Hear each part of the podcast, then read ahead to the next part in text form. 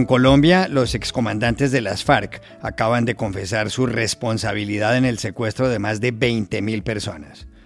¿Qué importancia tiene que hayan revelado ese delito de lesa humanidad?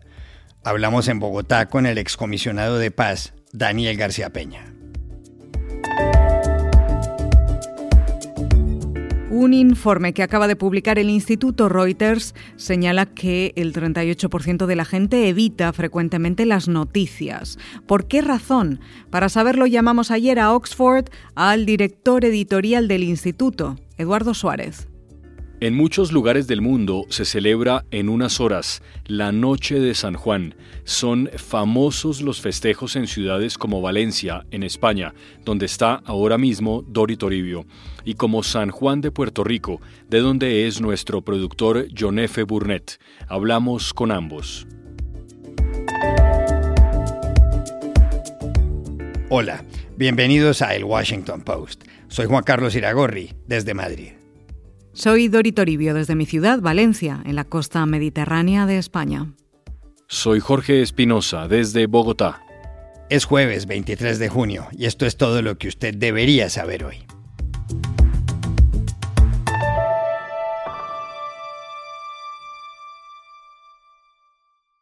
El martes Colombia vivió un episodio estremecedor.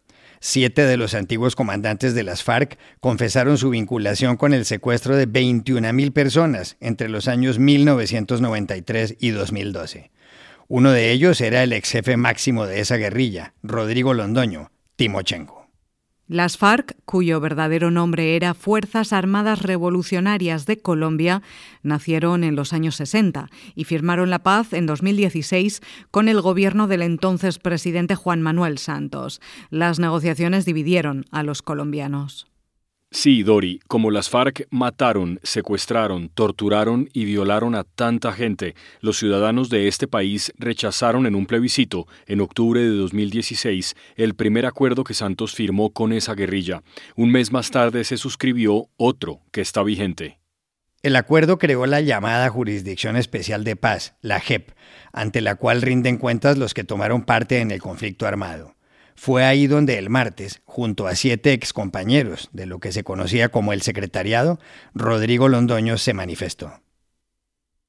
Reitero, hemos venido aquí como último secretariado de las aparecidas FAREP y como Rodrigo Londoño Echeverry, en mi calidad de último comandante, a asumir nuestra responsabilidad individual y colectiva frente a uno de los más abominables crímenes cometidos por nuestra organización fruto de una política que desembocó en crímenes de lesa humanidad y crímenes de guerra, al igual que en hechos y conductas calificadas y determinadas por la sala, yendo en contravía de los valores y los principios que pregonaban, inspiraban nuestra lucha. Según el acuerdo de paz, los ex jefes de las FARC, que están acusados de delitos de lesa humanidad, deben revelar detalles de los crímenes que cometieron. Si lo hacen ante este sistema de justicia transicional, no irán a la cárcel. Algunos de ellos ocupan escaños en el Congreso. En la audiencia del martes también participaron víctimas. Esto dijo Orlando Beltrán, que era congresista cuando lo secuestraron las FARC en el departamento del Huila, en el centro del país. Su voz la habíamos transmitido en otro episodio. Ustedes son genocidas al igual que fue Hitler. Ustedes, una manada de asesinos, de criminales, que merecen el repudio de la sociedad colombiana yo quiero decirles a ustedes que esta página del dolor, pues hay que pasarla, porque definitivamente, como bien lo decía el señor presidente de la JEP, es mucho mejor la paz que una guerra prolongada. ¿Qué se puede concluir de la audiencia en la JEP? Llamamos ayer a Bogotá a Daniel García Peña, que fue comisionado de paz y que dicta clases de ciencia política en la Universidad Nacional de Colombia. La audiencia tuvo una inmensa importancia por varias razones. En primer lugar, porque se trata de una de las prácticas más crueles, más inhumanas, pero más emblemáticas de lo que fue la degradación del conflicto armado colombiano. Es también muy importante que haya sido la cúpula, los niveles más altos de la dirigencia de las FARC, que no solamente reconocieron su responsabilidad, sino que expresaron su rechazo, su arrepentimiento, el, el darse cuenta del dolor que le generaron a tantas familias en Colombia. Fue también muy, muy importante escuchar a las víctimas que pudieron cara a cara expresarle a los comandantes de las FARC eh, sus sentimientos, su rabia, el profundo dolor eh, que sintieron, lo que afectó a, sus familias eh, y, y, de alguna manera lo que ha significado para toda la sociedad colombiana.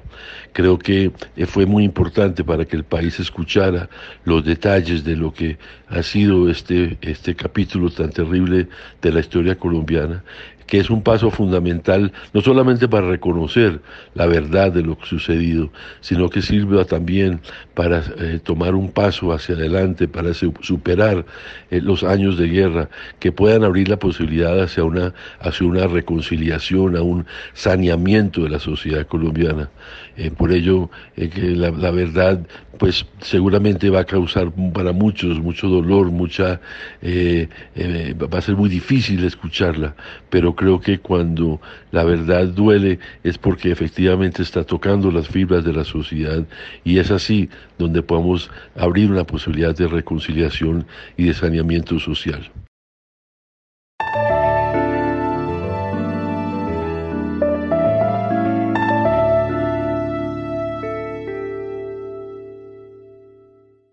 Cada año el Instituto Reuters para el Estudio del Periodismo, que está vinculado al Departamento de Política y Relaciones Internacionales de la Universidad de Oxford, hace público un informe sobre las noticias digitales. El que acaba de aparecer trae datos sorprendentes. Quizá el más llamativo, según concluye el informe, es la creciente desconexión entre el periodismo y el público. Para el estudio fueron consultadas 93.000 personas en 44 países, además de Hong Kong y Taiwán. Ocho países de las Américas participaron. Un dato impactante, verdaderamente impactante, es que el 38% de los consultados dicen evitar a menudo las noticias. Ese porcentaje en el Brasil es del 54%, lo que implica que se ha duplicado desde 2017. El mismo fenómeno ha ocurrido en el Reino Unido, donde ahora es del 46%. La influencia de la política en la prensa es otro asunto que trata el informe. Mientras en Finlandia el 50% de la gente cree que la prensa está libre de esa influencia, en España e Italia solo el 13% de los consultados piensan lo mismo. Según el informe, casi el 80% de los menores de 25 años se enteran de las noticias en las redes sociales, esencialmente TikTok. Paralelamente, la audiencia de los podcasts ha crecido. En 20 países el 34% de la gente dijo haber oído como mínimo un podcast en el último mes. ¿Por qué el 38% de la gente evita a menudo las noticias? Llamamos ayer a Oxford, al director editorial del Instituto Reuters, Eduardo Suárez. Pues efectivamente, eh, Juan Carlos, es una cifra que nos ha llamado mucho la atención este año. Es algo que estamos viendo que ha crecido eh, en muchos países en los últimos años y de hecho desde la última vez que preguntamos, desde 2017, en países como Brasil o como el Reino Unido se ha duplicado. Em, y también ha crecido en muchos otros países eh, bastantes puntos. Eh, las razones, pues bueno, son variadas. La mitad de la gente que evita las noticias a propósito nos está diciendo que lo hace porque percibe demasiada política, demasiada información sobre la pandemia, sobre el COVID, y es comprensible, ¿no? Porque estamos muy cansados, ¿no? Después de dos años de pandemia y, y bueno, en muchos países también muy cansados de la política, de los políticos, de la polarización. Luego hay un tercio más o menos que nos dice que las noticias les bajan el ánimo, eh, que les ponen un poco como de mal humor, ¿no? Y, luego también hay gente que se siente abrumada por la cantidad de noticias que a veces perciben los medios, ¿no? A veces hay un poco una avalancha informativa y eso pues hace que la gente no se sienta, no se sienta muy bien. Luego, en algunos países, sobre todo en Estados Unidos, en Reino Unido, em, hay un porcentaje alto, eh, casi un 30%, que nos dice que mm, piensa eh, que las noticias están demasiado sesgadas, que no, que no son de fiar, que, siempre perciben un sesgo em, cuando, cuando leen las noticias y por eso tratan de evitarlas, casi siempre en lo referente a la, a la política. Y bueno, luego sobre todo la gente más joven, pues eh, hay un sector que, nos dice que esto es, bueno, es muy divertido, ¿no? Que nos dice que a veces leer las noticias les empuja a tener un poco discusiones que eh, pues preferirían evitar, ¿no? Y esto, de nuevo, en entornos polarizados como los que a veces nos movemos, ¿no? En algunos países, pues es hasta cierto punto hasta cierto punto comprensible. También hay un porcentaje no tan alto, en torno a un 16%, que eh, nos dice que bueno, pues que las noticias les hacen sentirse un poco impotentes, porque a veces hablan de problemas eh, graves, de problemas eh, pues importantes, ¿no? como el cambio climático, como otras cosas, y se sienten un poco impotentes, no saben muy bien qué hacer eh, en respuesta a lo que están leyendo.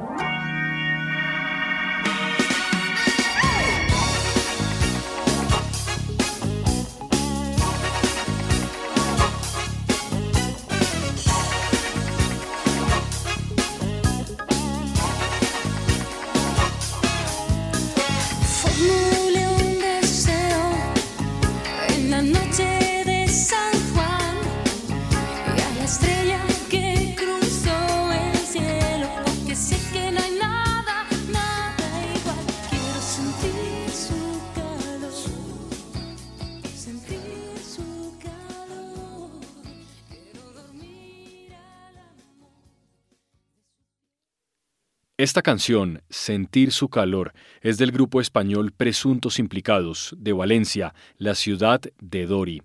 La cantante, Sole Jiménez, habla al principio de la Noche de San Juan, y esa noche se celebra justamente hoy en España y otros lugares.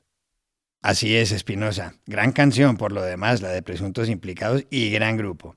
Mire, hoy en muchos sitios de España, donde acaba de empezar el verano, tiene lugar la Noche de San Juan.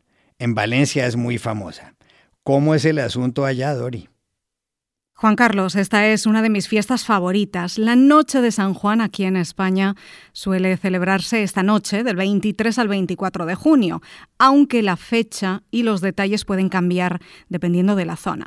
Tradicionalmente es la víspera del día de San Juan Bautista, que es el 24 de junio, pero más allá del origen religioso, muchos creen que la Noche de San Juan tiene realmente un origen pagano, que se remonta como mínimo al siglo XV y que la fiesta está vinculada al solsticio de verano del 21 de junio, que en el hemisferio norte marca el día más largo del año y la noche más corta. En esos primeros días de verano, la leyenda dice que esta noche mágica conmemora el triunfo de la luz sobre la oscuridad, con un elemento, el fuego. De Galicia al Mediterráneo, de las Islas Canarias a las Baleares, mucha gente va a la playa, si se puede, a encender hogueras. La tradición dice que hay que saltarlas para dejar atrás todo lo malo, como símbolo de purificación. Esto que van a escuchar son los saltos de hoguera en las playas de Valencia en 2019, el último año que se celebró la Noche de San Juan antes de la pandemia.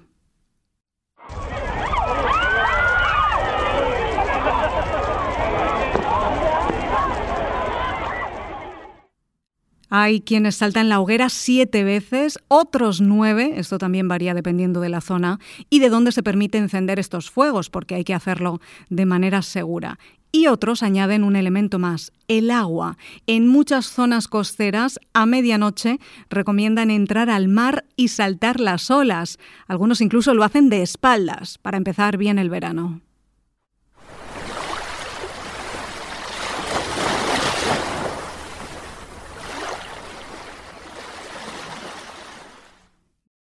Después hay gente que pide deseos o que tiene sus rituales de salud y de felicidad. También puede haber música, fuegos artificiales, verbenas. Se trata de celebrar, cada uno a su manera. Esto es lo que me contaron ayer en la playa de la Malvarrosa, aquí en Valencia.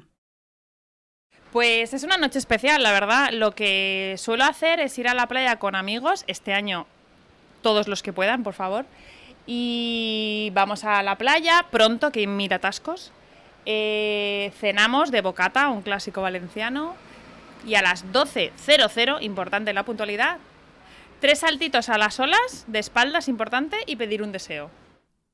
En el norte, por ejemplo en Galicia, la noche está vinculada a la cultura celta y en Alicante, en el sur de la comunidad valenciana, se celebran en mayúsculas las hogueras de San Juan o les fogueres de San Juan, que son las fiestas oficiales de la ciudad declaradas bien de interés cultural inmaterial en 2014 y que duran casi toda la semana. La noche de San Juan había estado suspendida estos últimos dos años debido a la pandemia del coronavirus, pero este 2022 regresa a lo grande.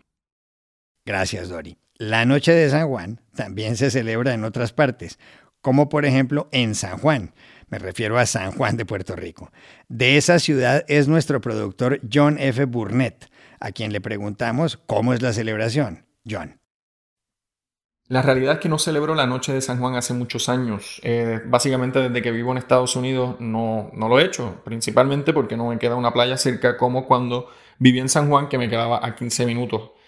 La noche de San Juan era básicamente una noche en la que uno se organizaba con sus amigos, se decidía en qué carro se iba a ir a la playa, eh, dónde íbamos a aparcar, quién traía la leña para la, hoguera, pero más importante aún, quién traía las cervezas, quién traía la neverita y quién llevaba la neverita con cervezas hasta la playa.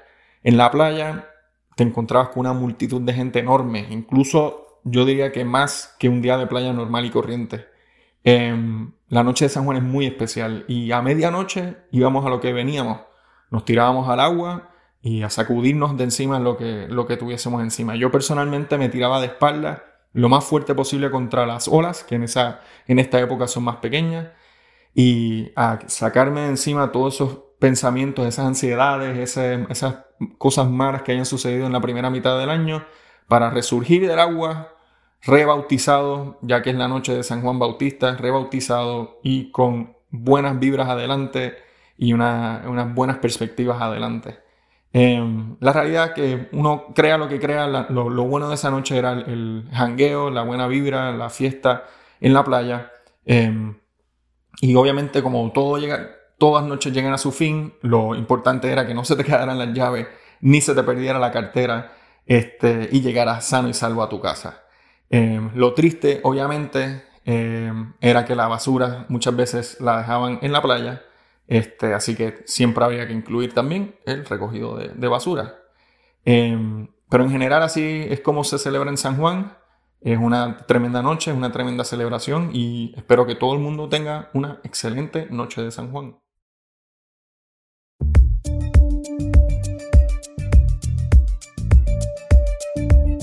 Y estas son otras cosas que usted también debería saber hoy.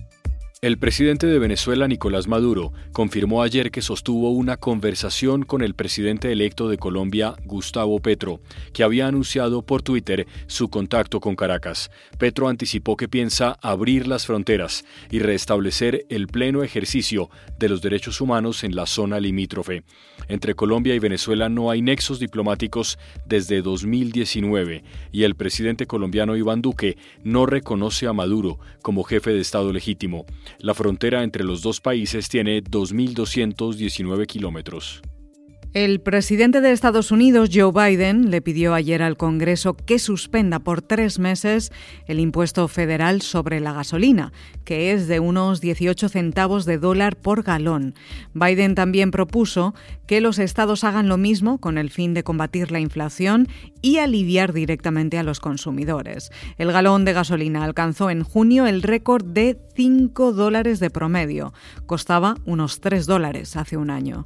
La inflación en Estados Unidos se aceleró en mayo hasta el 8,6%, nivel máximo en 40 años, por el impacto de la guerra en Ucrania. Ocho integrantes del equipo médico que atendió a Diego Armando Maradona poco antes de morir de un infarto el 25 de noviembre de 2020 en Buenos Aires deberán ir a juicio. La orden, conocida ayer, la impartió el juez Orlando Díaz, con el argumento de que esas personas actuaron de manera negligente en el cuidado de Maradona, que tenía un hematoma en la cabeza como consecuencia de un accidente en la casa. Ayer se cumplieron 36 años del gol con el que el argentino sacó a Inglaterra del Mundial de 1986 en México, quizá el mejor gol de la historia. Y aquí termina el episodio de hoy de El Washington Post, El Guapo. Por favor, cuídense mucho y celebren la noche de San Juan y pueden suscribirse a nuestro podcast en nuestro sitio web, elwashingtonpost.com, seguirnos en nuestra cuenta de Twitter, arroba el post, y también nos encontrarán en Facebook buscando el Post Podcast. Chao, hasta la próxima.